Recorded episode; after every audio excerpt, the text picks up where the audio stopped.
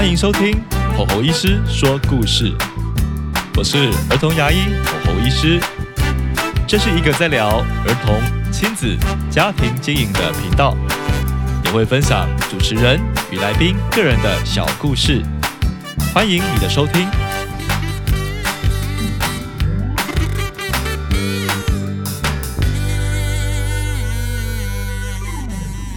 Hello，各位听众朋友，大家好，欢迎来到吼吼医师说故事。现在录制的时间是一个惬意的早晨。那刚刚呢，好不容易将儿子送出门上学了。每次啊，送儿子上学的时候，其实都会体验一下，说，诶，整体上呢，我们是在吵闹中度过的，还是说在焦虑中度过的？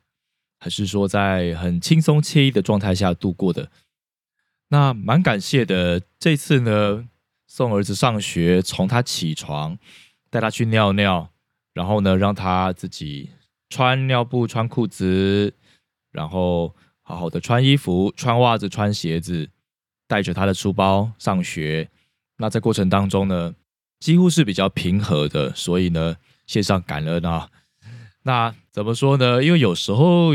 儿子呢会有起床气，那起床气的时候呢，啊，就会有一些很奇怪的举动啊，比如说会丢东西啊、生气啊、趴在床上黏着不肯起来啊等等的。但是这次呢，我们改了一下方法，就是一看到他在床上的时候，打开灯，然后呢就跟他说：“哇，儿子啊，你今天很帅哦。”这一个正向的言语，虽然嗯，他对帅的定义啊。可能似懂非懂啦，可是呢，他就笑着看着我，然后呢，开始讲一些可能他做梦时看到的事情啊，或者是讲他喜欢的车车 等等的，然后呢，就开始呢有趣的一天了。因为呢，他起床的精神和心情是比较好的，所以呢，后面在尿尿啊、穿裤子啊、上学的过程当中就变得比较顺利了。之前呢，有邀一个来宾，他是泽爸。也是网红的亲子教育讲师啦。那个时候有讲到，父母在送孩子出门的时候，大部分是很焦虑的，因为自己要出门，然后小朋友也要出门，所以呢，在打理自己的时候，可能时间就不太够用了。何况是要打理小朋友，但小朋友也不见得全部都是会很配合嘛，会有一些起床气，或者是。会有一个顾左右而言他，玩东玩西啊，不肯好好穿衣服、穿裤子的状况。那我也在反思说，哎，我自己的状况是怎么样去应应呢？我发现说，其实我比较胆大一点，就是呢，我还是会很坚持让小朋友把自己的衣服裤子穿完。他不太会的话，我教他，但是我没有把他穿衣服穿裤子的权利剥夺走。不过这个缺点。就是说，有时候时间是无法很精准的控制的。有时候他刚好，如果前一天晚睡，那隔天起来就是他公公啊，所以呢，这个状态下就会反应比较迟钝，那导致说上学会有点迟到。但是呢，我也脸皮比较厚了，等我送去学校，发现说啊，我迟到了，才发现说，哎，怎么这个时候车子排的还比较多？我发现说，哦，原来很多家长其实。他们也都是迟到，然后把小孩送过去，所以反而我准时到的时候，我排队的幼稚园家长排队的车是比较少的。可是迟到的时候呢，排队的车反而比较多，我内心就会心一笑了。从此啊，我就是会稍微耐着性子，让小朋友把自己的衣服、裤子、袜子穿完。那目前其实很高兴啦。儿子大概两岁九个月左右，上幼幼班的年纪，然后裤子、内裤可以自己穿了，衣服自己穿，然后袜子自己穿，鞋子自己穿，嗯，大概只剩口罩吧，跟他的一个围兜的概念，嗯，目前觉得是挺有成就感的，因为在小朋友练习这个过程当中啊。事实上需要很多的反复，而且我们必须要容许他犯错。而且有时候我儿子会耐不住性子啊，就是可能手伸进去那个袖子伸不进去，伸了两次，然后就开始生气了，就啊不要爸爸，我不会弄啊，开始就开始会有这样的一个情绪出现。这个时候我不能马上就回他说啊，你赶快怎样怎样怎样不行，我就是要忍住，然后呢，好好跟他说哦，其实哦，你只要呢想一下，把手呢伸到稍微另外一个角度就进去喽。这真的需要耐性的，需要反复。可能要三次、五次、十次、二十次、三十次，需要这样的一个耐心。那也让我想到说，小朋友教刷牙也是这样子的。有时候爸妈如果在牙医看完之后呢，就是只是跟小朋友念念说啊，你刷的不干净啦，等等的。其实呃，小朋友其实没办法很理解，因为我们需要让小朋友理解说哪边刷不干净，以及呢要怎么刷，所以。假设他以后比较大了，要带他刷牙的时候，也需要发挥这个耐心，诶，可能要容许他犯错十次、二十次、三十次，这是需要的。但是过程当中，如果有发现孩子有进步，我觉得那个就是一个很正向的力量给我们家长。好，那来到我们说故事时间了，今天要聊一个我在看诊中常会发生的故事，算是一个看诊的小确幸吧。大家都有自己的工作，对吗？如果有自己的工作，如果这个工作日复一日、夜复一夜，然后持续个好几年，大家的感觉是怎么样呢？如果你刚好是一个常常被交付任务的这样的职员，如果这个任务呢一直都是重复的，那会不会感到无聊呢？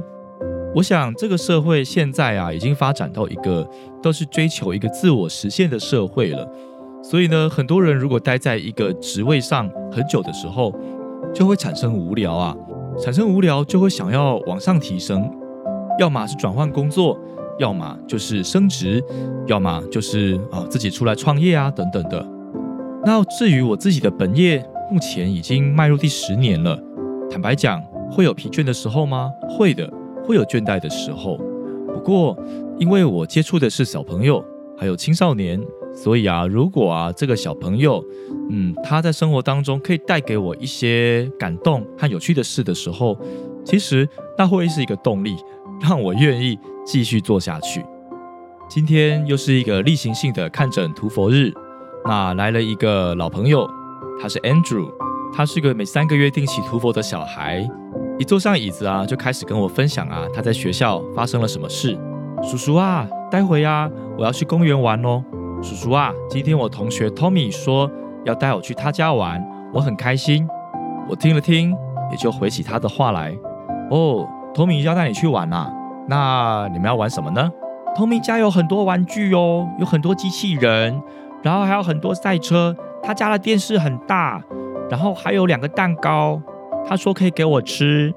然后呢，他爸爸好像有无人机，他说很好玩，我也要去看。这个时候啊，爸爸妈妈就开始插话了。Andrew，你赶快嘴巴张开，嘿，要开始要涂佛了。医生待会还有其他小朋友要看，你赶快一点哦。其实大概百分之七八十的家长都会这样子来跟小朋友讲话。其实呢，对医生来说，他们可能觉得这是一个礼貌啦，我可以理解，因为确实在。台湾的这个健保体制下呢，我们在看小朋友的约诊的频率和次数其实是很密集的，所以的确这跟这个小朋友也不能聊太久，很紧接着就要看下个小朋友了，常常是现在这样的状况。但是对我来说，听着小朋友讲个两三句，我也回他两三句，那会是我日常生活中的一个乐趣，因为在那个过程当中呢，我们的对话是无价的。而且呢，我们在聆听小朋友分享任何事情的时候，因为小朋友很天真无邪啊，嗯，不太会去拿捏说什么该讲，什么不该讲，反正呢想到什么就会讲出来了。也是因为这样子，会逗得大人会心一笑。这个就是我看诊的小确幸啊。但其实 Andrew 刚来的时候就是这样吗？当然不是的，Andrew 也跟其他小朋友很像。一开始来的时候，对看诊很陌生，很害怕，而且啊，也是呢，在看诊的时候呢，死抱着爸爸妈妈不放的那种小朋友。但是呢，在好好的循循善诱之后呢，总算可以乖乖的躺椅子，乖乖的让器械放到自己嘴巴里面，乖乖的完成治疗。只是在治疗完后，我都会跟爸爸妈妈说，其实现在治疗完只是一个起点哦。为什么这么说呢？因为 Andrew 的吃饭状况、刷牙状况还没有非常的理想，很有可能蛀牙菌又继续的滋生了。所以呢，我们比较建议定期的涂氟，对 Andrew 来说很重要。爸爸妈妈有听进去这些话，所以呢，他之后就定期的带 Andrew 来涂氟，这样子反复涂下来，也过了两三年过去了，这是一个很长的时间，对吧？但是爸爸妈妈非常有毅力。而 Andrew 呢，每次都很期待可以来看牙齿，于是我们就变成好朋友了。我的职业是儿童牙医，不是幼稚园老师。可是有时候会感觉自己很像半个幼稚园老师，因为我们在陪伴孩子的过程当中，看到孩子渐渐的长大了，他可能学习了一项新的技能，或者是他的外观渐渐变得成熟了，都是一个成就感。有时候。我会跟爸爸妈妈很恭喜的方式说：“恭喜你啊，又长了一颗新牙齿了，孩子长大喽。”其实爸爸妈妈听到这样说的时候，都会很开心，哪怕只是多长一颗牙齿，但是对他们来说，都是孩子成长变得成熟的一个契机。之前看过另外一个小女孩，真的是从很小的时候就开始看起，因为啊。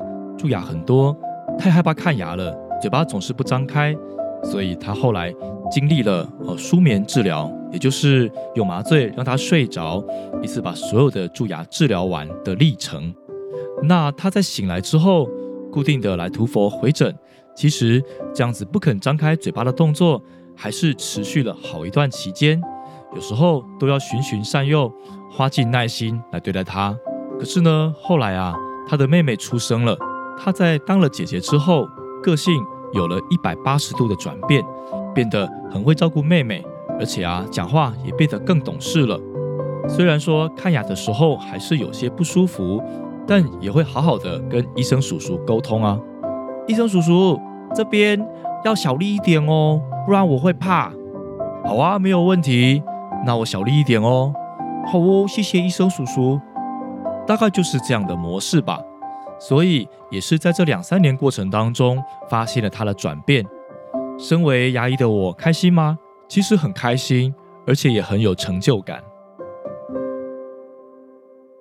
好的，以上啊就是我陪着小朋友定期看诊涂佛的小故事。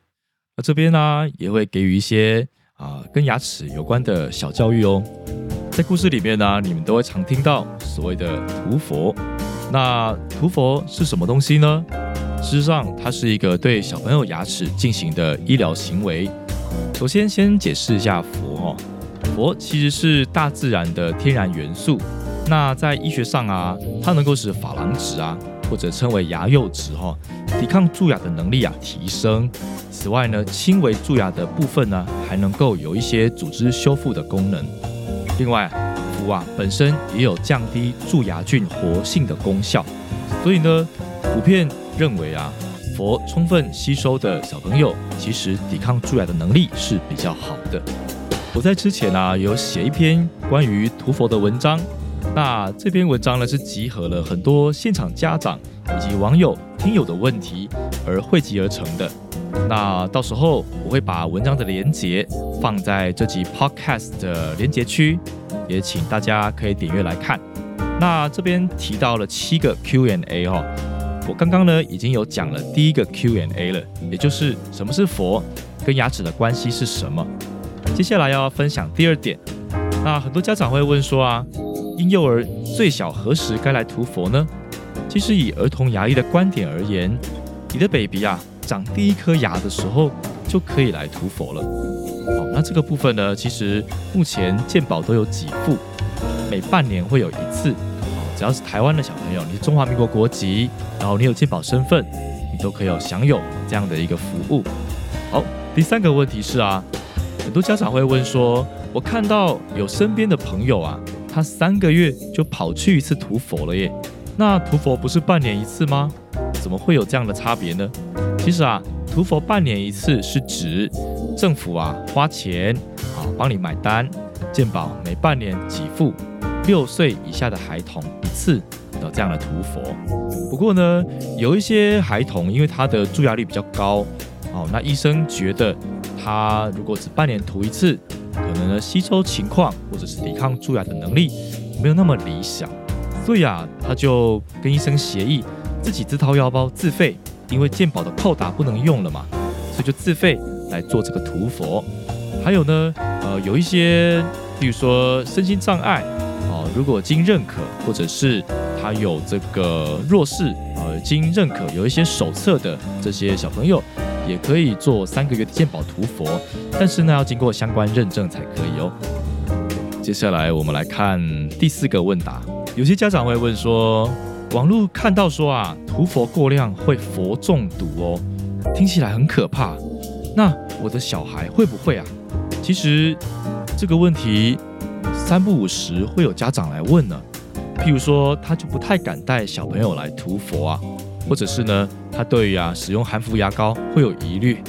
这么说好了，其实我们在自然环境里面啊，任何的天然元素都其实要适量的摄取。其实不管是佛啊，什么钙、镁、钾、离子啊、锌啊等等的元素，其实。都是要适量摄取的，人体的各个元素都要取得一个平衡，身体才会健康吗？不过啊，因为在台湾的这个都市小孩的这个饮食，佛的量往往都不太够啊，而且呢，也不像美国啊有这个政策，什么政策？饮水加佛的政策，你在喝的这个水里面就有佛了，方不方便？很方便，所以美国小孩的蛀牙率真的是比较低啊。那当然啦。佛中毒的区域有时候会发生在美国，他可能在喝水有佛的过程当中，同时他又额外补充很多氟化物，才会因此产生了佛中毒。但是在台湾，坦白讲，真的非常少。如果有的话，请听友你一定要跟我说。好，第五个问答是，有家长会问啊，我家里孩子都有使用含氟牙膏哦。那这样应该佛很摄取很充足了吧？应该不用找牙医涂佛吧？嗯，事实上他们的差异是很大的哦。我是指含氟牙膏跟医疗用的涂佛，其实它们的浓度剂量差很大哦。一般牙医认可的这个含氟量够的牙膏啊，浓度啊大概一千 ppm。这个 ppm 啊是一个浓度的单位。你如果买了市售的牙膏啊，你把它翻到背面，或是看它的包装纸。他们一定都会写说含氟量多少 ppm，有些可能是一千以下啊，有些可能是一千以上。那在牙医的建议而言呢，一般来说建议以一千 ppm 以上的这个含氟牙膏比较有效。但就算你使用了一千 ppm 以上的含氟牙膏，也不代表说你从此就不会蛀牙哦。我们这个医疗用的涂氟啊，常见的材料是氟漆。它就是把佛呢浓缩成一个类似像漆状物、胶状物的哦这样的一个材料，然后呢就涂在牙齿上。也有小朋友觉得它很像某种牙膏啦哈。那我要讲的是佛漆啊，它的浓度啊大概有两万 ppm 以上。你听听看喽，牙膏是一千 ppm，佛漆是两万 ppm。所以你觉得哪一个佛的补充量比较充足呢？其实也要回归于，因为台湾是龋齿率、蛀牙率比较高的国家，所以啊，每天除了使用含氟牙膏之外，定期的医疗涂氟，其实我还是会建议小朋友这样做的，连同我儿子也会这样做。好，第六点，有家长会问说，到底是幼稚园涂氟好，还是去院所涂氟好呢？我想现在这是一个千古不变的这个议题哦。怎么说？因为现在的台湾政策的影响啊，所以呢，有些幼稚园啊都会请这个校外的牙医师进来幼稚园里面，然后呢叫小朋友排排站好，医师呢一个一个拿着啊他从诊所带出来的佛漆啊，然后呢帮每个小朋友进行涂佛。其实就是说呢，呃，你不用去诊所排队看牙，你只要有健保卡，牙医进来读取你的健保卡。然后写入你的健保卡的记录，然后就可以执行这个医疗行为了。听起来非常的便利，不是吗？就很像医生护士啊，来到学校里面让你们排排站，然后呢一起打预防针，是同样的道理啦。不过啊，坦白说，遗憾的是，目前台湾小朋友的蛀牙率啊，仍然还没有下降到符合 WHO 的这个标准哦，就是还没有下降到符合 WHO 世界卫生组织的平均值。所以呢，我没有办法跟你说幼稚园涂佛一定是哦比较好的。其实它就是对方的优点，就是你的缺点啊。我讲幼稚园与院所涂佛的这个案例哈，幼稚园涂佛，简单讲，优点就是方便，你不用缴健保挂号费啊，你也不用跑去诊所排队，哦，时间到了，老师就会打电话给家长说，啊，宝宝明天要涂氟，好，然后健保卡带着就可以去了。好，那院所涂佛呢，就是相较之下嘛，他就是要排队，要预约，要缴挂号费等等的。但院所涂佛有优点吗？其实还是有，因为呢，有时候幼稚园涂佛其实不只是涂佛这个动作而已，其实幼稚园园方也会希望牙医好好的帮小朋友做牙齿的检查嘛。那牙齿的检查呢，偏偏现在小朋友很多的蛀牙是隐藏性的蛀牙，什么意思呢？就是。很多小朋友现在因为饮食跟刷牙习惯改变的关系，很多的蛀牙是隐藏在缝缝角角里面，其实肉眼很难看出来，常常要定期拍 X 光片才会发现。所以我们也不乏听到啊，有一些家长带小朋友来，然后呢满脸疑惑说，都有定期啊给学校做涂氟，还有牙齿检查，怎么突然又冒出了一个大蛀牙呢？原因就在这边。因为在学校涂氟的时候，检查不出那些缝缝角角的蛀牙。你要说牙医不认真吗？也不能怪牙医啊，因为在学校里面没有设备好的 X 光机，应该说完全没有 X 光机啊。所以呢，这个部分你必须要自己带去院所来照 X 光，定期的筛检才有办法哦。另外啊，在涂佛的时候，嗯，这位儿童牙医其实也相当的讲究，要有吸口水的设备。我觉得在吸口水的设备够好的状态下呢，涂佛的品质才会好。不过呢，你在幼稚园你是不太可能有吸口水的设备的，你都要直接叫小朋友来口水吞下去。在医疗院所、诊所啊、医院啊，才会有吸口水的设备。所以啊，这个就是很公平的分析幼稚园涂佛还是院所涂佛的优缺点哦，给家长你们自己参考了。再来要回答第七个问题啊，有家长问说，我的孩子每次涂佛都有报道，为什么还是蛀牙了呢？听起来有点怨言哦。怎么说啊？其实回答这个问题呢，就好比说，明明疫苗都有打了，为什么还是得新冠肺炎？你可以理解吗？因为啊，疫苗打了是降低它发病的几率，以及呢，就算你发病也不会那么的严重。我想蛀牙也是一样，你要单靠涂氟完全让你的蛀牙率降到零，那个不太可能，因为造成蛀牙的原因很多啊，比如刷牙技巧啊，以及呢你平常吃的食物的种类，其实都会有影响。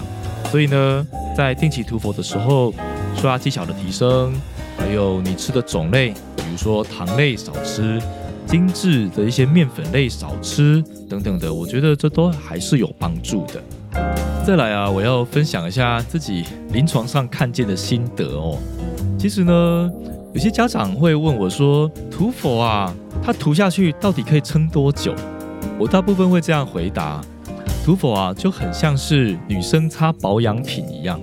举例来说好了，你在百货公司去专柜买保养品，你会问柜姐说：“请问我这个保养品擦了之后可以撑多久呢？”柜姐当然是回答你说要定期的擦才会有效果啊。同样的道理啊，涂佛也是一样。涂佛不是问撑多久，而是你的涂佛要反复的涂，你的牙齿才能吸收到这个来自佛的这个精华液哦，它才会产生与之相当的效果。不过啊，我在临床观察到的是，大部分的家长对于小朋友的蛀牙是很恐惧的。所以呢，他们常常会很积极的让小朋友来治疗蛀牙。可是蛀牙治疗好之后要怎么保养？其实不少的家长呢，后面呢就会有点随性了啊。涂否呢也是爱带来不带来的，真的愿意坚持一直涂下去的家庭，其实不多。这也回应了台湾的民族性啊。坦白说，就是遇到严重问题的时候，要想办法赶快解决，这个是大家都耳熟能详的嘛。但是在没有发生问题的时候，或是问题解决之后，我们要如何继续的保养，养成生活上的习惯？我觉得这个是不容易的，这个就是要看各个家庭的努力了。好的，以上就是我们今天的节目内容喽。很感谢听友的支持，这个节目呢总聆听下载数终于破万了，我想这是个里程碑。以我这个新出来的 Podcaster 而言。我想这是给我很好的鼓励啦，促使我往后愿意提供更好的内容给各位听友们。也请各位听友们不吝惜在我们的节目按下订阅以及留下五星的评价哦，很谢谢你的支持。